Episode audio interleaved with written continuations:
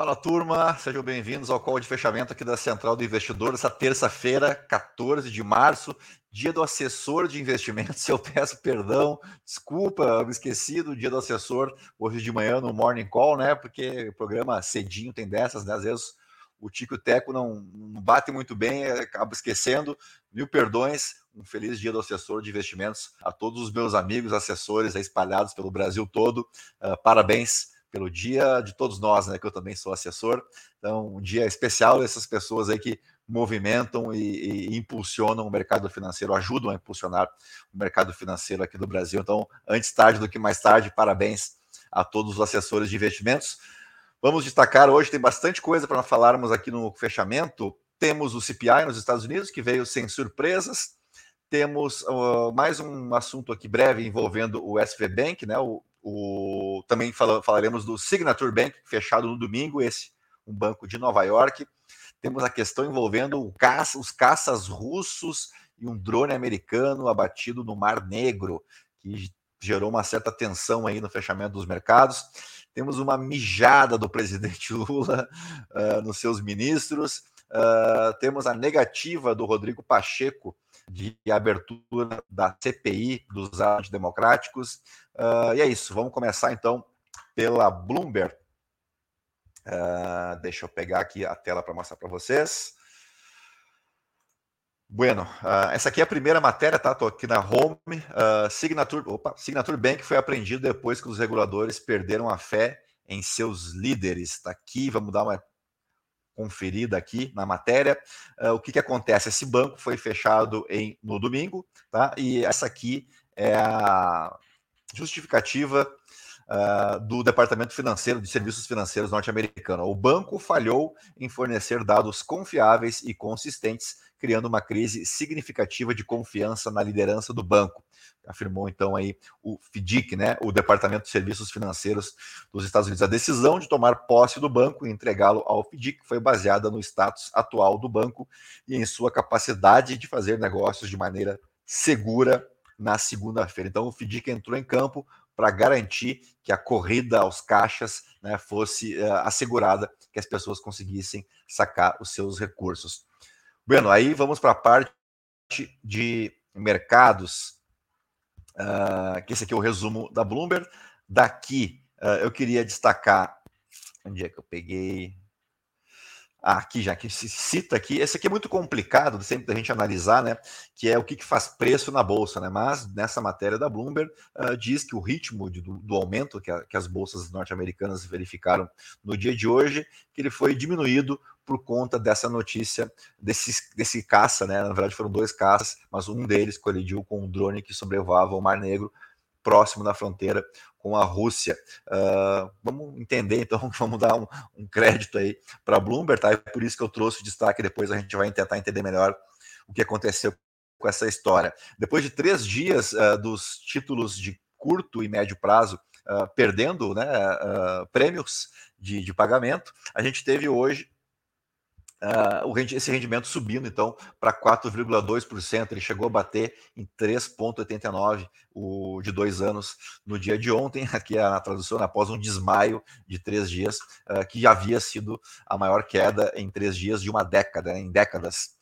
Uh, e a gente tem, deixa eu pegar aqui a matéria falando do CPI, uma questão envolvendo o dilema né, do Federal Reserve, que é de depois desses dias turbulentos aí em relação aos bancos, né? Alguns bancos fechando as suas portas, uh, se o mercado, na verdade, se antecipou em apostar que não haveria uma alta hum, da, nos juros agora em 22 de março, na próxima reunião do Federal Reserve, mas o CPI de hoje, cujo núcleo veio levemente acima, tá? Aqui, ó, os novos números da terça-feira mostraram que o núcleo do, do aqui está invertido, né? Mas o CPI subiu meio por cento em relação ao mês anterior superando, embora ligeiramente, a previsão mediana dos economistas ouvidos pela Bloomberg. Uh, sei que a nossa audiência é rotativa, então vou explicar de novo o que, que é o núcleo do uh, núcleo da inflação. Isso aqui vale também para o Brasil. É, é a inflação, excetuando-se uh, alimentos e a parte de energia, que são itens mais voláteis né, nessa, nessa, composição uh, tanto do IPCA nosso aqui quanto do CPI. E é uma medida que o Federal Reserve gosta, né? Porque foge um pouco desses preços que oscilam uh, mais do que a média dos demais, então eles conseguem fazer uma análise um pouco melhor. E esse núcleo uh, continua crescendo, né? É, não, não dá sinais de que a política monetária vem funcionando. Tá? Então, esse foi o, essa aqui é uma, é uma matéria de opinião, tá? E aí, como eu concordo com o autor, né, no viés de confirmação total, eu trouxe para destacar para vocês que, na opinião desse autor aqui, desse colunista da Bloomberg, o Jonathan Levin, uh, ele acha que não deveria tá, se, se interromper a alta dos juros. Ó. Com novos dados do CPI em mãos, é improvável que o Fed faça uma reavaliação tão, tão drástica de sua trajetória. Ou seja, a gente pode descartar um aumento de 50 pontos base. Como mostrou o relatório de terça-feira, a inflação continua generalizada na economia dos Estados Unidos e suspender a luta agora arriscaria minar a credibilidade do Fed. Então, eh, de, de, acordo com o Jonathan aqui, a inflação continua generalizada porque justamente o seu núcleo continua uh, em expansão. Né? Então, nem os itens mais voláteis, você tirando dessa lista, você consegue estabilizar a inflação. Durante meses, o presidente Jerome Powell direcionou a atenção dos investidores para um índice sob medida conhecido como serviços essenciais, excluindo abrigos, o que poderia indicar alta inflação geral, embora os bens básicos tenham atingido o pico e um arrefecimento de custos de habitação parece estar próximo. Em fevereiro, essa métrica acelerou ligeiramente para meio ponto, ficando em torno de 5,1% em uma base anualizada de três meses.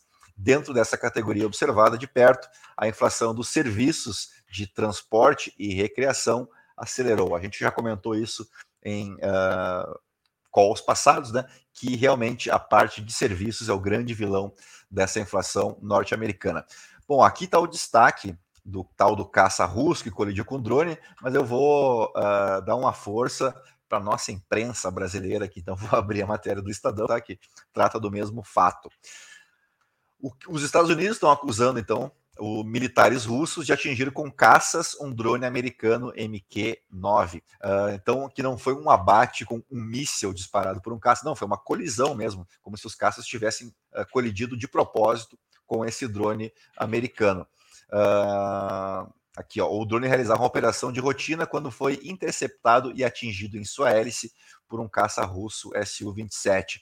O choque obrigou as forças americanas a derrubarem o drone sobre águas internacionais.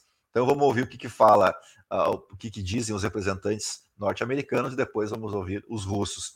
Segundo o Departamento de Estado, os Estados Unidos convocaram o embaixador da Rússia em Washington em protesto contra esse incidente. Só que o Ministério da Defesa da Rússia afirmou que os caças não usaram armas ou atingiram o drone americano. Segundo o Ministério da Defesa, então, russa, uh, o drone dos Estados Unidos estava voando perto da fronteira russa e invadiu uma área declarada proibida pelas autoridades russas. A pasta disse, então, que os militares russos enviaram caças para interceptar o equipamento que teria caído na água após uma manobra brusca. Só que, porém, entretanto, todavia, autoridades americanas disseram que várias vezes antes da colisão, aviões russos teriam despejado combustível e voado na frente do drone de forma imprudente, não profissional e não ecológica. Este incidente demonstra falta de competência, além de ser inseguro e pouco profissional. Bem, isso aqui, uh, se a gente fosse explicar para um ET, né, que chegasse aqui na Terra e perguntasse por que, que vocês estão brigando, afinal de contas, uh, a gente diria, não, é que o aviãozinho dos russos bateu no dronezinho dos americanos e por isso a gente está uh, ah, cogitando que possa haver um conflito nuclear que possa nos aniquilar. Por que, que eu abri o Google? O que, que eu vou mostrar para vocês onde é que aconteceu o, o incidente? pegar no Maps aqui, gosto sempre de, de, ilustrar, né? Quando a gente olhar no mapa fica mais fácil. Uh, aqui, sou, aqui estou, estou eu, né? Vamos tirar o zoom aqui. Que a minha internet deu uma craquelada. Se não carregava, aqui. Vamos adiante. Vou de novo. Uh, o Mar Neia aqui. Não, aqui, ó.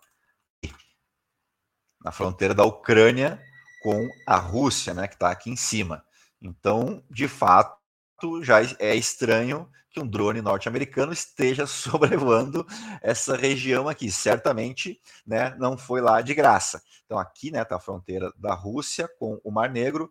Imagino que o drone andou por aqui, né, mais ou menos. E os Estados Unidos, a gente bem sabe, fica aqui do outro lado, né, no Ocidente. Então, uh, eu acho que tem algumas questões a serem esclarecidas uh, sobre isso. Vamos falar um pouquinho de política, porque hoje o Rodrigo Pacheco, Pacheco negou mais uma vez a abertura da CPI dos atos antidemocráticos. Ele deu um dibrizinho do Ronaldinho aqui na senadora Soraya Tornick, do União Brasil do Mato Grosso do Sul, que havia entrado no STF com um pedido né, de instalação de comissão parlamentar de inquérito da CPI dos atos golpistas de 8 de janeiro.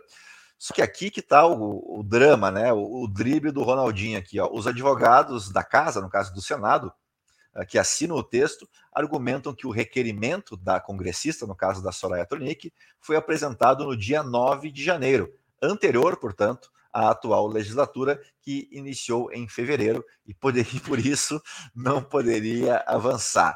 Uh, deixa eu voltar um pouquinho para mim aqui, que eu quero falar olhando para vocês. Uh, aconteceu a mesma coisa com a CPI da Covid, vocês estão lembrados? Foi um pedido protocolado pelo senador Jorge Cajuru, que é do não é do Podemos, Podemos é o Álvaro Dias, é do PSB de Goiás, né? O, o senador Cajuru, que já está indo para o quinto ano de mandato, e do senador Alessandro Vieira, que também é da legislatura de 2018. O, o Alessandro Vieira agora está no PSDB, uh, e ele é de Sergipe, ele é gaúcho, nascido no Rio Grande do Sul, mas é senador por Sergipe. Eles uh, entraram com recurso no STF para que acontecesse a CPI da Covid, porque o Rodrigo Pacheco também não tinha autorizado, né, embora houvessem assinaturas, ele também não autorizou e ele está procedendo da mesma forma agora. Vamos ver qual será o, a decisão do STF agora, né? Uh, qual, será que, qual será o entendimento do STF? O que, que vocês acham né, que vai acontecer? Bom, vamos para a última de hoje. E aí vamos voltar a minha tela aqui para vocês acompanharem junto. Uh, Padilha diz torcer para a bronca de Lula em ministros ser a última. O que está acontecendo?